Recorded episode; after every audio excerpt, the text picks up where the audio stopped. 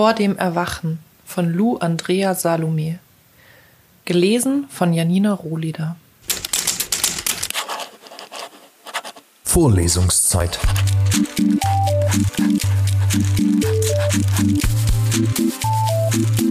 Der Geschichten-Podcast für jede Gelegenheit.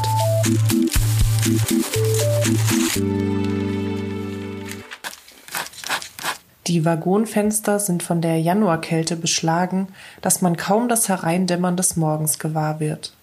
Die Eisfiguren auf den Scheiben färben sich bläulich, und auf dem schmalen Gange, der in den Waggon des Harmonikazuges an den Einzelcoupés entlangläuft, hört man von Zeit zu Zeit den kleinen Kellnerjungen aus dem Küchenraume mit klirrenden Tassen vorübereilen. Von den drei Insassen im Coupé erster Klasse hat nur die alte Dame ihre Morgentoilette schon beendet und sitzt frisch gekämmt und gebürstet, stramm aufgerichtet da, während sie mit schlecht verhehltem Interesse das Paar ihr gegenüber beobachtet.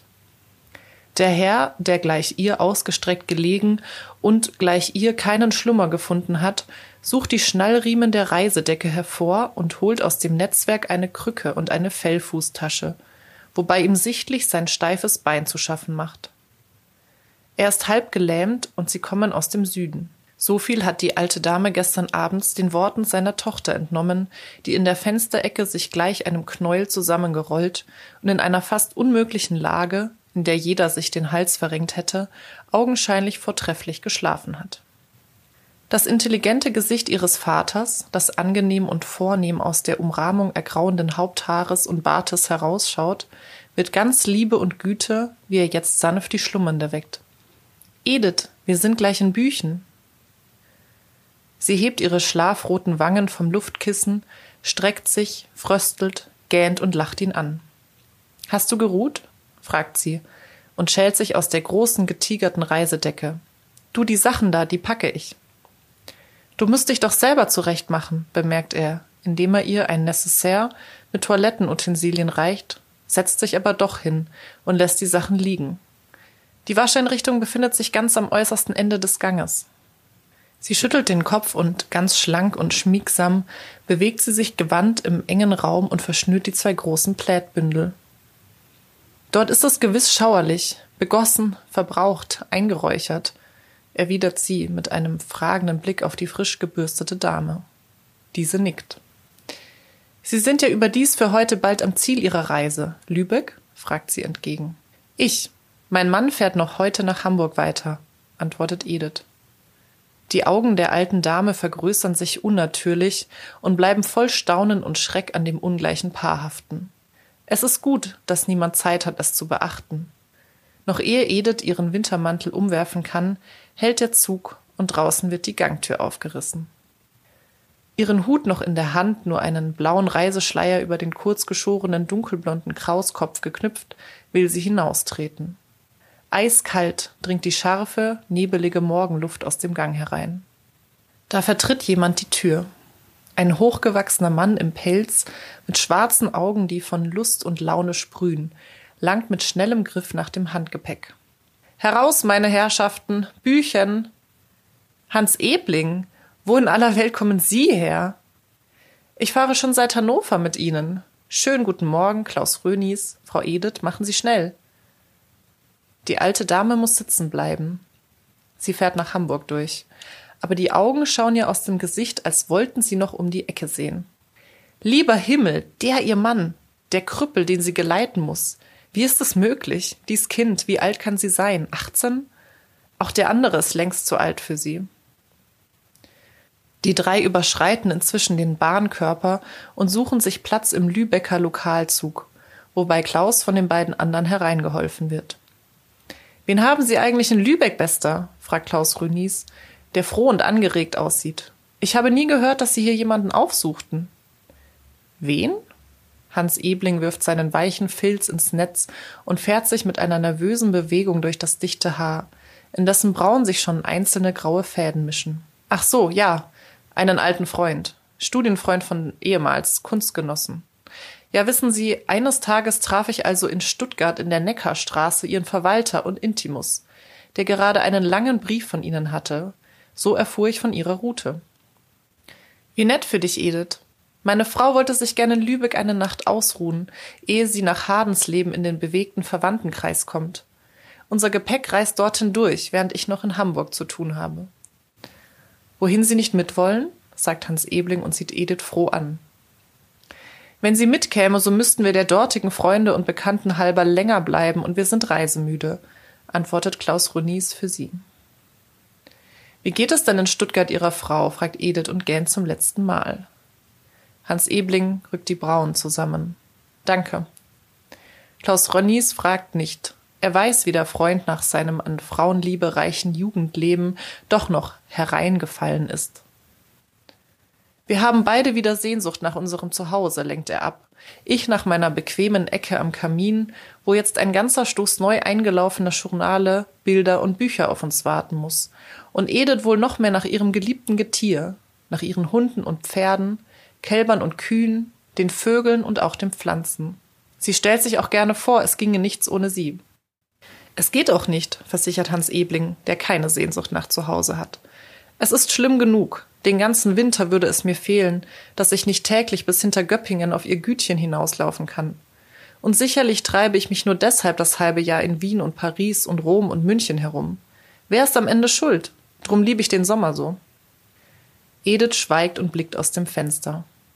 Die Gegend liegt flach im ruhigen Schneegestöber da, und tief im Hintergrunde zieht sich verschneiter Wald. Der Zug hält ein paar Mal. An den Zwischenstationen steigen lärmende Schulkinder ein. Endlich werden die Spitzentürme von Lübeck sichtbar. Was tun wir nun? fragt Hans Ebling, wie sie zu dreien auf dem Bahnsteig stehen. Ich verschwinde und mache mich nachträglich schön, und sie erwarten mich beide im Bahnhofsrestaurant, meint Edith. Grässlich. Muss es durchaus ein Bahnhofslokal sein? In die Stadt kann ich wohl kaum, mein Zug geht schon bald, bemerkt Klaus Runis. Hans Ebling zieht die Uhr. Bald? Wie bald? Nun gut, so schrecklich, stimmungslos das auch ist, erklärte er resigniert, während sein Gesicht strahlt und aus dem dunklen Bart die Zähne blitzen. Wie Edith zurückkehrt, findet sie beide am gedeckten Kaffeetisch in eifrigem Gespräch, wobei Hans Ebling das Kursbuch studiert. Eigentlich ist es toll. Wenn sie nach Hamburg wollten, so hätten sie ja gleich von Büchen durchreisen können. Ja, aber ich wollte zugleich Edith hier in einem guten Hotel absetzen. Das tun Sie nun. Natürlich. Und dann machen wir einen riesengroßen Spaziergang. Und nachher speisen wir im Schifferhaus. Eine Minute vergeht bei stummem Kaffeetrinken. Hans Ebling steht zwecklos auf und setzt sich wieder hin. Sie sind nervös geworden. Man sollte nicht glauben, wie beängstigend die Prosa eines Bahnhoflokals auf empfindliche Künstlernerven wirkt, bemerkte Klaus Ronis ironisch. Nein, nur zu viel gemalt in letzter Zeit. Und allerlei entbehrt. Jetzt müssen sie aber fort, behauptet Hans Ebling und sieht starr auf die große runde Bahnhofsuhr. Sie gehen langsam auf den Bahnsteig hinaus und schreiten auf und ab. Indessen sind noch über zehn Minuten bis zur Abfahrt. Herzbrechender Abschied auf zwei Tage, ironisiert Hans Ebling seinerseits. Noch acht Minuten, noch fünf, noch immer fünf. Manchmal steht die Zeit einfach still. Klaus Ronis sieht unbehaglich und verlegen aus. Fast ist auch er nervös geworden. Ich will doch lieber einsteigen, meint er etwas hastig, schüttelt dem Freunde die Hand und küsst seine Frau. Auf Wiedersehen in Hadensleben. Amüsiere dich, Edith. Sie scheint unruhig. Sie folgt ihm mit den Augen, wie Hans Ebling ihm hereinhilft. Und plötzlich reißt sie die Coupé-Tür auf und ist bei ihm. Klaus, lieber, was ist dir? Dir ist was. Soll ich mitfahren? Aber Kind, welche Idee? Mir ist nichts. Er fasst sie am Kopf und flüstert ihr ins Ohr. Es ist nur ein Unsinn, Maus. Mich störte es, dir vor ihm Adieu zu sagen. Ich danke dir. Sie umhalst ihn und küsst ihn ab, etliche Male. Nein, nicht, nicht, Edith, wehrt er ihr. Ich bitte dich, spring hinaus, der Zug könnte sich bewegen. Das Signal ertönt. Hans Ebling hat diskret den Rücken gewandt. Dabei denkt er bei sich, ich weiß, was hinter meinem Rücken vorgeht. Sie spielen Mann und Frau und sind doch nicht Mann und Frau. Er kann ja nicht lebendiger geworden sein, als er schon lange vor seiner Verheiratung war. Aber eben deshalb sollte er sie auch nicht küssen. Erst wie der Zug davonrollt, dreht er sich um. Edith steht neben ihm. Er sieht ihr mit einem unentwirrbaren Gemisch von Scherz und Ernst in die Augen. Nun sind sie also mein auf 24 Stunden. Frau Edith, angenommen einen Augenblick ich wäre Ihr Mann, so würde ich jetzt meinen Kopf auf die Schienen legen.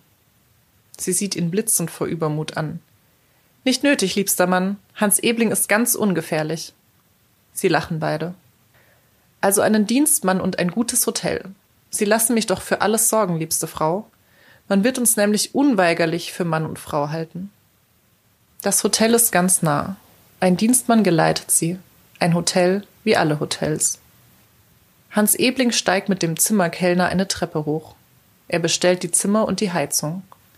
In wenigen Minuten ist er wieder unten, wo Edith auf ihn wartet. Draußen hat das Schneegestöber aufgehört. Ein schwerer, lichtloser Himmel wölbt sich über der Stadt und verschwimmt in der Ferne mit der weißen Ebene ringsum. Sie streben aus den Straßen hinaus, auf die etwas hochgelegenen, baumbepflanzten Wege in den Parkanlagen. Der Schnee sinkt unter ihren Füßen. Kein Vogellaut. Nur über dem Feld, das sich ihnen zur Seite öffnet, fliegen ein paar Dohlen auf und krächzen. Wie sie mit weit ausgebreiteten Flügeln scharf abgezeichnet gegen die schwere, bleigraue Luft langsam dahinschweben, mahnen sie an ein japanisches Vogelbild, schwarz auf weiß. Hans Ebling ist schweigsam geworden, gefesselt von der Landschaft um ihn her, in der die hellen Birkenstämme mit ihren schneebehangenen Zweigen wie mit zartem Griffel auf den Himmelshintergrund radiert erscheinen. Eine Symphonie von weißen Farben. Und doch in den Baumwipfeln spielen, kaum sichtbar, rötliche, grünliche, braune Töne sanft ineinander. In diesem Jahre liegt der Schnee sogar in Schwaben hoch. Wir haben ihn für die Felder ersehnt, die voriges Jahr so gefroren haben, sagt Edith. Ihnen tut er gar gut, aber erst noch für etwas gut. Für die Kinder, wenn sie die hügeligen Straßen von Stuttgart mit ihren Schlittchen entlang rutschen können. Wenn ich das sehe, möchte ich immer klein sein und ein Schlittchen haben. Er lacht. Ich glaube, die Natur wirkt nur physisch auf sie oder doch so stark psychisch, dass sie als Bild zurücktritt. Übrigens, was hat Ihnen denn der Süden dieses Mal gesagt? Gegen den vorigen Winter in Rom ist Meran doch wohl hoffentlich abgefallen. Ich sage hoffentlich, weil ich in Rom dabei sein durfte nicht abgefallen, aber in Rom kam ich kaum zu Atem, zum Teil durch sie. Ich vergaß, dass ich müßig ging. In Meran hingegen, da ging ich herum und sah viele Kranke und hatte allerlei Gewissensbisse. Ich schämte mich fast, so gesund und stark zu sein. So gesund und stark? Jawohl, das müssen Sie doch überhaupt manchmal fühlen, neben, er hätte fast gesagt, neben Klaus. Aber er fährt fort. Neben uns anderen. Sie sind ganz eigentlich zu gesund, zu unzerfetzt, nun zu schön und zu lieb auch. Wie schade, sagt Edith. Sonst sind sie gar nicht so fad. Ach, ein Kompliment sollte es nicht sein. Das verstehen Sie nun wieder nicht. Den Menschen, die eine so schlechte Folie abgeben, sollte man aus dem Wege gehen. Wenigstens gehört entsetzlich viel Mut dazu, sich so ganz zu ihnen zu gesellen, wie ich hätte ihn zum Beispiel nicht gehabt an Klaus Stelle. Sie errötet lebhaft, lächelt aber. An seiner Stelle hätten sie keinen gebraucht. Ich habe den Mut für ihn gehabt. Den Mut und überhaupt alles. Er hat mich gar nicht geheiratet. Ich habe ihn geheiratet, erwidert sie in trotzigem und doch frohem Ton. Man fühlt, dass sie ihn damit zu verteidigen wünscht. Das ist doch nur ein Wort. Es kommt auf eines heraus. Nein, nicht nur ein Wort, eine wirkliche Tatsache und so natürlich. Wir waren ja sowieso zusammen, unzertrennlich. Klaus war immer Mamas Lieblingsbruder, und seit er sich wegen seiner Gesundheit unten in Schwaben ansiedelte und wir zu ihm zogen, wurde mir's auch nirgends so wohl wie da. Weder in Kopenhagen noch in Holstein bin ich so gern gewesen. Außerdem verabscheue ich das leere Leben in den Städten, und wie Mama nun starb, fand ich, es solle so bleiben, und heiratete ihn. Da blieb es so. Hm. Ja, sagte sie mit Nachdruck, zornig über seine Miene, und es könnte schöner nicht sein. Wir haben immer in allen Interessen und Neigungen übereingestimmt. Er antwortet nichts, aber die eine unartikulierte Silbe hat ihr die Laune verdorben. Oder sie hat sie sich selber verdorben durch alles, was sie da sprach und was ihr hintendrein missfällt. Oder dadurch, dass sie überhaupt davon sprach. Hans Ebling hat die Wahl zwischen diesen drei Möglichkeiten. Er versucht Edith wieder gut zu machen aber sie bleibt gereizt. Sie verschmäht seinen Arm an einer glatten, vereisten Stelle, obwohl sie ins Gleiten und Stolpern kommt. Und endlich läuft sie ihm einen Schritt voraus. Er betrachtet sie in aller Muße und Ausführlichkeit, Mit innigem Wohlgefallen, wie sie da auf schneeverwehtem Pfad den Rock hochgenommen, dass der schmale Fußknöchel sichtbar wird, vor ihm hergeht. Ihr Gang ist ihm immer besonders anmutig erschienen. Im Gehen wächst sie. Obgleich sie mittelgroß ist und nicht hager, sind alle ihre Glieder, jede Linie an ihr, so schlank und lang und fein, dass man sie für groß nimmt. Die Schultern sind noch zu schmal, unausgewachsen. Wiegende Grazie, denkt Hans Ebling und ruft Kätzchen. Sie blickt sich nicht um. Oh pfui, ich bin keine Katze. Der Weichheit ihrer Bewegungen nach könnten sie es schon sein. Auch habe ich sie schon schnurren hören, wenn man sie streichelte und soeben fauchen sehen. Aber ich dachte gar nicht an eine Katze. Sondern? Also wissen wollen sie es doch? An die Kätzchen dachte ich, die an den Weidenbäumen niederhängen und sich schaukeln, sobald ein Lüftchen drüber geht. Zart, flaumig, blassgelb. Wer sie berührt, dem bleibt Duft und Farbe in der Hand zurück, wie bei einem Schmetterlingsflügel. Vorfrühling. Sie bleibt stehen und wendet sich ihm zu. Ich habe vergessen, ich muss telegrafieren. In Hardens Leben müssen Sie genau meine Ankunft wissen. Wir hätten das vorhin tun sollen. Muss es gleich sein? Sie nickt. Nun gut, also auf die Hauptpost. Sie steht groß und neu und herrlich am Bahnhofsgebäude. Der Weg wird im Marschierschritt zurückgelegt. Unterdessen schiebt sich das einförmige Bleigrau des Himmels ein wenig auseinander und die Sonne kommt zum ersten Mal zum Vorschein. Rot leuchtend, einem ungeheuren Monde gleich, steht sie in der Öffnung, nach oben und unten in einen blendenden Strahlenschweif auslaufend. Hans Ebling lehnt im Telegrafenamt am Fenster und sieht zu, wie Edith neben ihm über das Pult gebeugt ein Formular auflegt und mit ihren großen, gar nicht zierlichen Buchstaben schreibt. Herrn Professor Theodor Ronis, Hardensleben, Ankunft morgen früh. Edith. Er fällt ihr in die Hand, dass die Feder in einen langen Strich ausspritzt. Verschrieben, es heißt morgen Abend, und die Zeit wissen wir nicht. Ich will im Kursbuch nachschlagen. Ich reise heute Nacht, sagt Edith. Er blickt sie schweigend an. Dann, nach einer Pause. Ihr Ernst? Sie wollen nicht übernachten? Sie schüttelt den Kopf. Und warum? Was ist geschehen? Nichts, ich habe die Lust verloren. Edith, und wenn ich Sie bitte, sehr, sehr bitte, auch dann nicht? Sie schüttelt den Kopf. Das ist schlecht von Ihnen. Fast so schlecht, als ob Sie mir die Freundschaft gekündigt hätten. Sie zuckt die Achseln und ergreift das Formular. Zerreißen Sie es. Sagen Sie doch ein Wort. Haben Sie denn die Sprache verloren, Kind? Sie antwortet nicht, wendet sich zum Schalter und zahlt.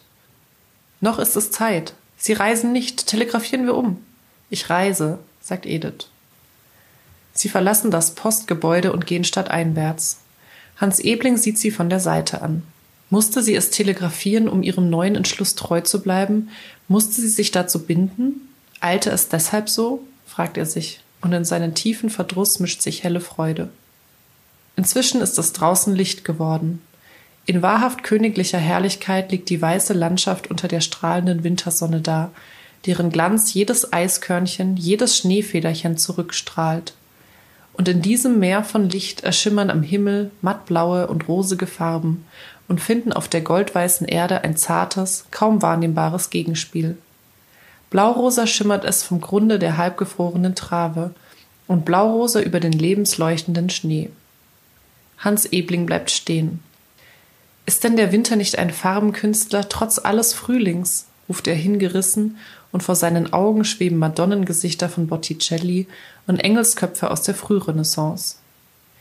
Edith sieht geradeaus in das Stadtbild hinein, das sich jenseits der Trave erhebt. Die winkeligen Dächer und Häuser begrenzen die Straße am Ufer, die dann scharf abbiegt ins Innere der Stadt. Und darüber schillern grünlich die spitzen Kirchtürme, deren Schiefergrau das Alter gefärbt hat.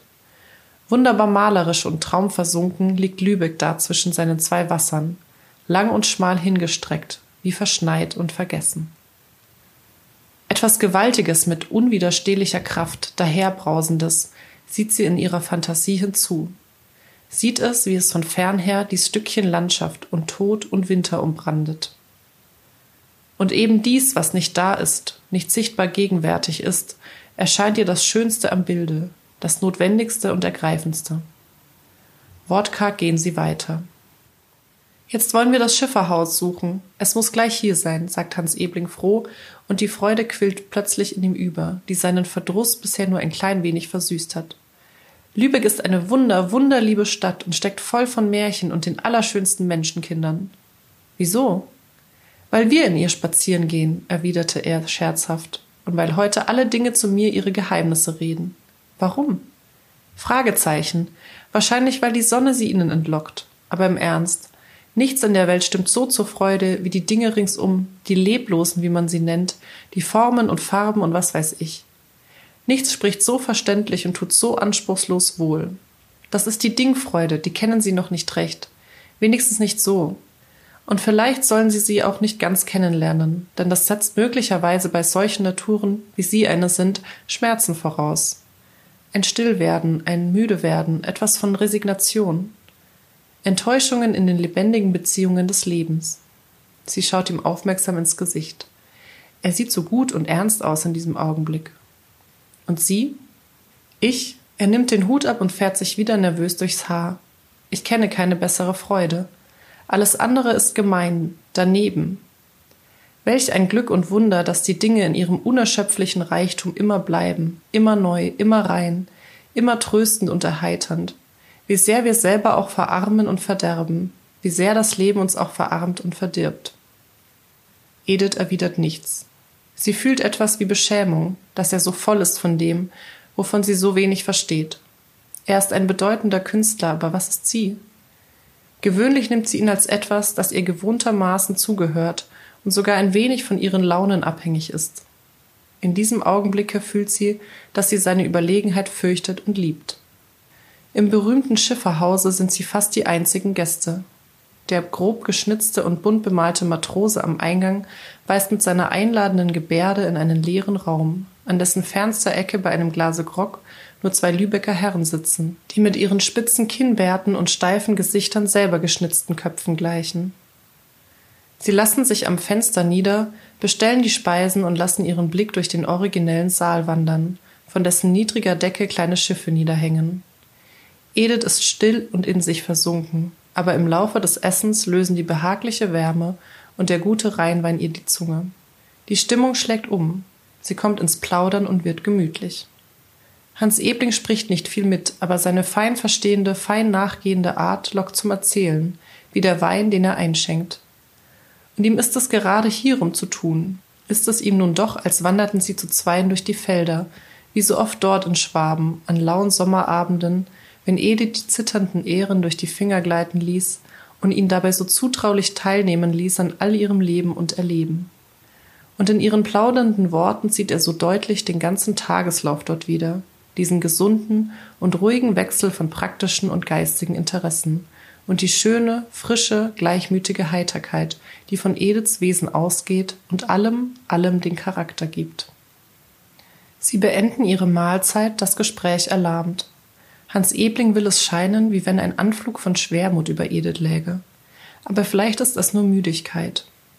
Die Nachtreise und der lange Schneegang machen sie geltend. Sie hat hochgerötete Wangen und müde Augen und fängt an zu gähnen. Ihre großen Augen werden ganz klein, bemerkt er lachend. Ich fürchte, Sie müssen schlafen. Ach ja, gibt sie kleinlaut zu, wenn ich nur hier gleich einschlafen dürfte. Wir sind gleich soweit, tröstet er sie, und während der Kellner ihr den Mantel umgibt, winkt er einer vorübertrottenden Droschke. Eine unbändige Lust, Edith, wie sie da ist, in die Arme zu nehmen und hineinzutragen, fasste ihn. Nur so sie zu wiegen, in den Armen einzuwiegen, bis sie schläft, weiter nichts. Er sitzt neben ihr in der Droschke, siedend heiß und betrachtet aus dem Fenster den Fahrdamm mit den hohen Schneehaufen zu beiden Seiten. In wenigen Minuten sind sie da und Edith wird hinaufgeleitet. Nummer 21, Nummer 23? fragt der Kellner, nacheinander zwei Türen aufschließend, in deren Mitte eine dritte Tür sich befindet. Edith bleibt in Nummer 21, wo sie ihre Reisedecke vorfindet. Sie wirft Hut und Mantel ab und sieht sich um. Das Bett steht, frisch aufgeschlagen an der Seitenwand, der gegenüber eine Tür nach Nummer 22 führt. Im Ofen prasselt ein Feuer. Es riecht nach feuchter Wäsche und eingeschlossener Luft. Da stößt jemand die Tür ins fremde Nebenzimmer auf. Hans Ebling erscheint auf der Schwelle. Sie schlafen doch nicht etwa schon im Stehen? Ich wollte Ihnen vorschlagen, das hier zu tun. Wo? Was ist denn dort für ein Zimmer? fragt sie erstaunt. Es liegt zwischen unseren Schlafzimmern. Es ist unser Salon. Irgendwo müssen wir doch bleiben können. Wir können doch nicht immerfort spazieren gehen. Edith sieht in einen kleinen, vorn rund ausgebauten Salon mit vielen Fenstern ringsum. Den Boden deckt ein weicher, dicker Teppich. Eine bequeme Couchette steht quer am Kamin hin, von den großen, brennenden Holzscheiten beleuchtet. Hans Ebling trägt die Reisedecke und Fußtasche hinein und schließt die Verbindungstür. Ich werde Sie jetzt nicht mehr stören. Gute Nacht. Wenn Sie nach menschlicher Berechnung ausgeschlafen haben, so klopfe ich bescheiden an. Damit nimmt er ihre Hand, küsst dieselbe und geht geräuschlos hinaus. Edith streckt sich mit einem Gefühl höchsten Behagens auf der breiten, weichen Couchette aus. Sie ist so müde, dass sie kaum noch etwas wahrnimmt. Einmal kommt das Mädchen herein, um nach dem Kamin zu sehen. Dann wird es ganz still. Nur das Feuer knistert leise. Es sind gewiss nur wenige Menschen außer uns im Hotel, denkt sie noch, und dann verwirren sich ihre Gedanken.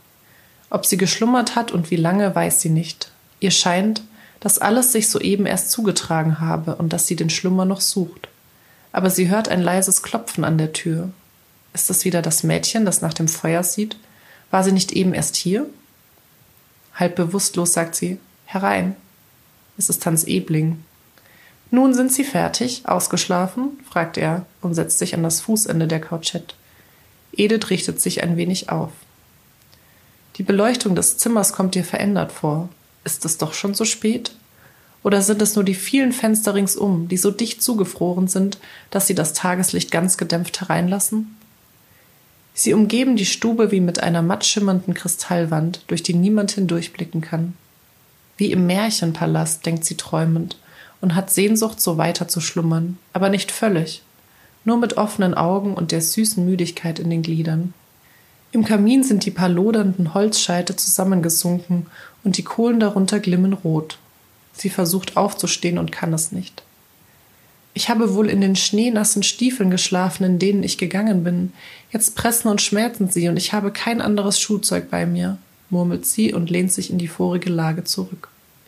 Hans Ebling tastet vorsichtig an ihrem Stiefel hinauf und knöpft ihn oben auf. Sie brauchen keine anderen Schuhe. Wozu hätten Sie denn meine Hände?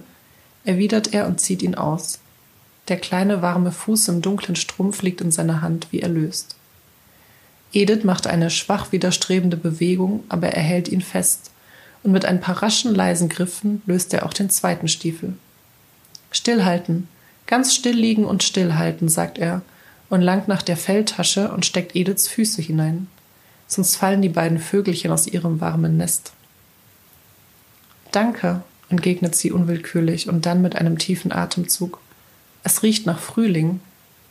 Er steht auf, kommt zu ihr an das Kopfende und beugt sich über sie. In seinen Händen hält er eine Fülle von Rosen. Rosen in allen Farben und in voller Blüte lose, ungebunden auf hohen Stielen. Oh, wie herrlich, ruft sie entzückt. Sie müssen sie ins Wasser.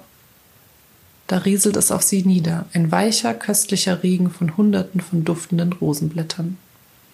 Diese müssen sterben, sagt Hans Ebling und entblättert die letzten. Einzelne Blättchen fallen in ihr kurzes Gelock, auf ihr Gesicht.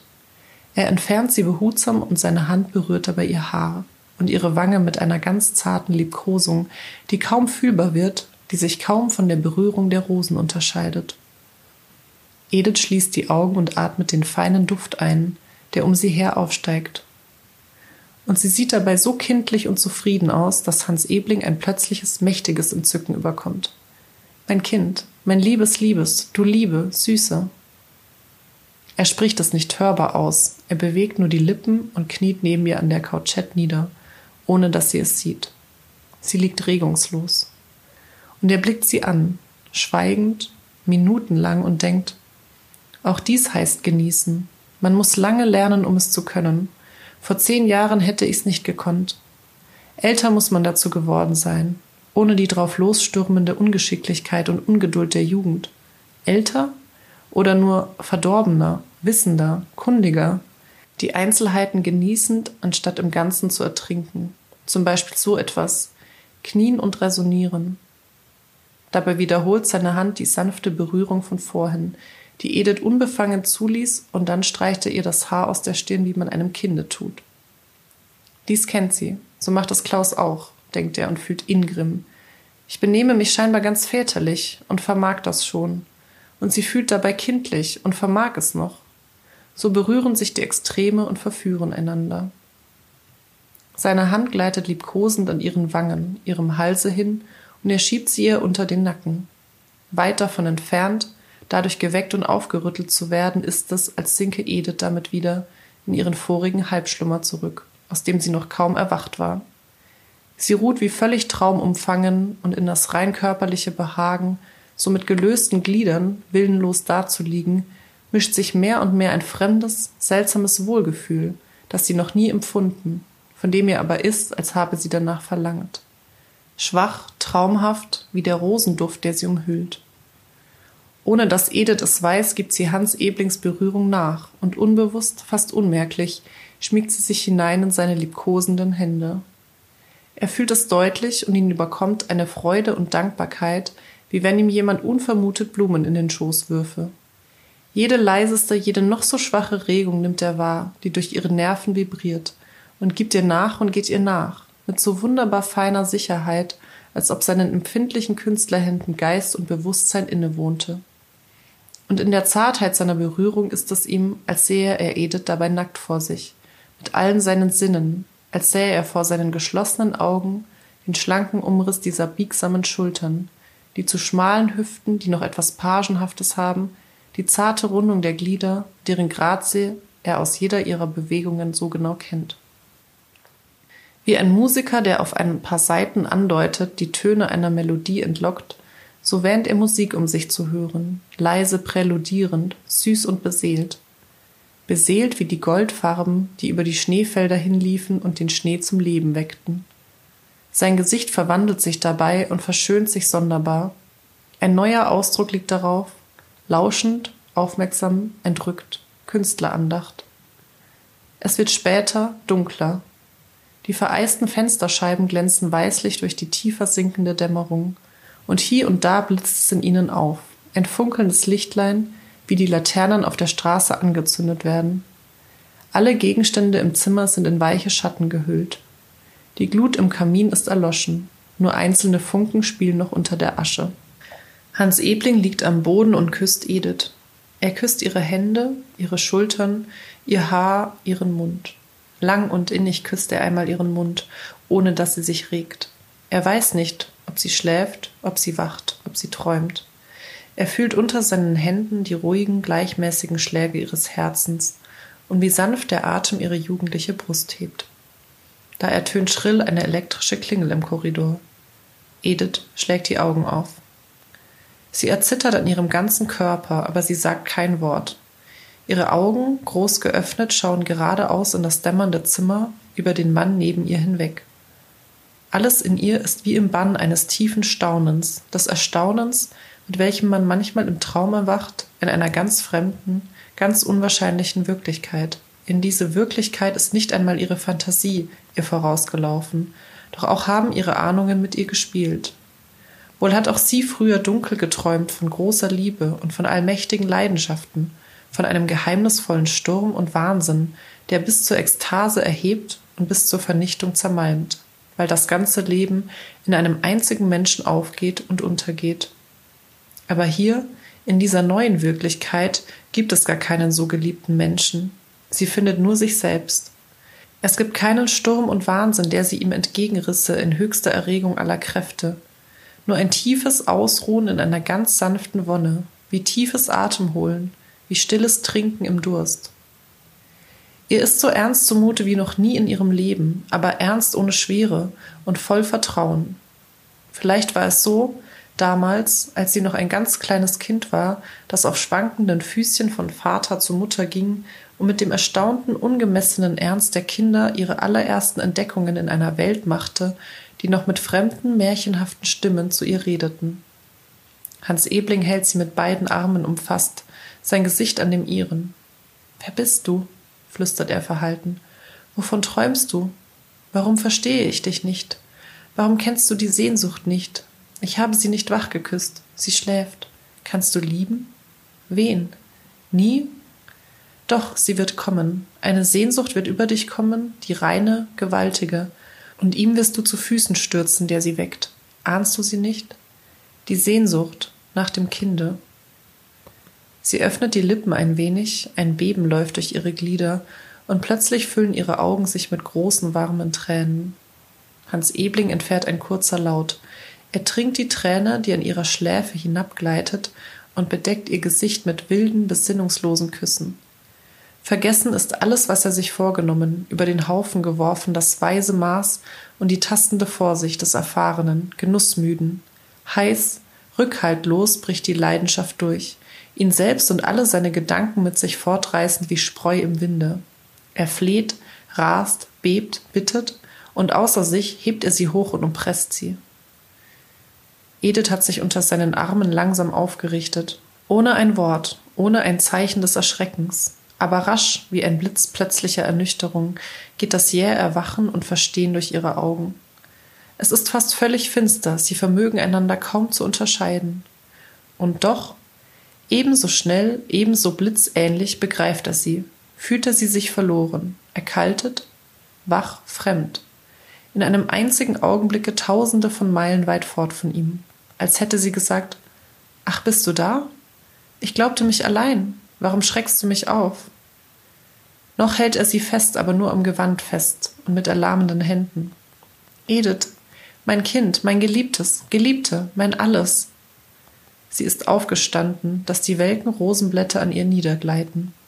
Langsam, auf ihren Strümpfen, geht sie über den Teppich an das Eckfenster und bleibt dort stehen. Sie schellt nicht, sie verlangt kein Licht. Sie steht nur da und haucht zerstreut auf die Scheibe, bis ein kleiner, kreisrunder Ausguck darauf entsteht, durch den die Außenwelt zu ihr hereinschaut. Draußen auf der erleuchteten Straße fährt mit klingelnden Schellen ein Schlitten vorüber. Es klingt so hell und fröhlich und unschuldig ins Zimmer hinein, und von irgendwoher fallen ihr mit zwingender Deutlichkeit die Stuttgarter Straßenkinder mit ihren Schlittchen ein, so dass sie lächeln muss. Eine Viertelstunde später bestellt Edith Tee und eine Lampe. Wie der Kellner mit Licht und dem gefüllten Servierbrett erscheint, ist sie allein in der Stube. Sie sitzt am Kamin, die Schuhe gegen den Rost gestemmt und liest im Kursbuch. Erst wie das Abendbrot bereit steht, kommt Hans Ebling herein und setzt sich an den Tisch. Edith erhebt sich, schenkt beide Tassen voll und benimmt sich ganz als Hausfrau, ganz wie sonst am Teetisch in Göppingen. Genau so, wie sie jetzt dasteht, in ihrem dunkelblauen Reiseanzug mit den immer frischen Gesichtsfarben meint Hans Ebling, sie oft und oft gesehen zu haben, als das Frauenrätsel, das ihn reizte und quälte und entzückte. Vorlesungszeit. Vorlesungszeit ist eine M945 Produktion. Ein Angebot der Media School Bayern.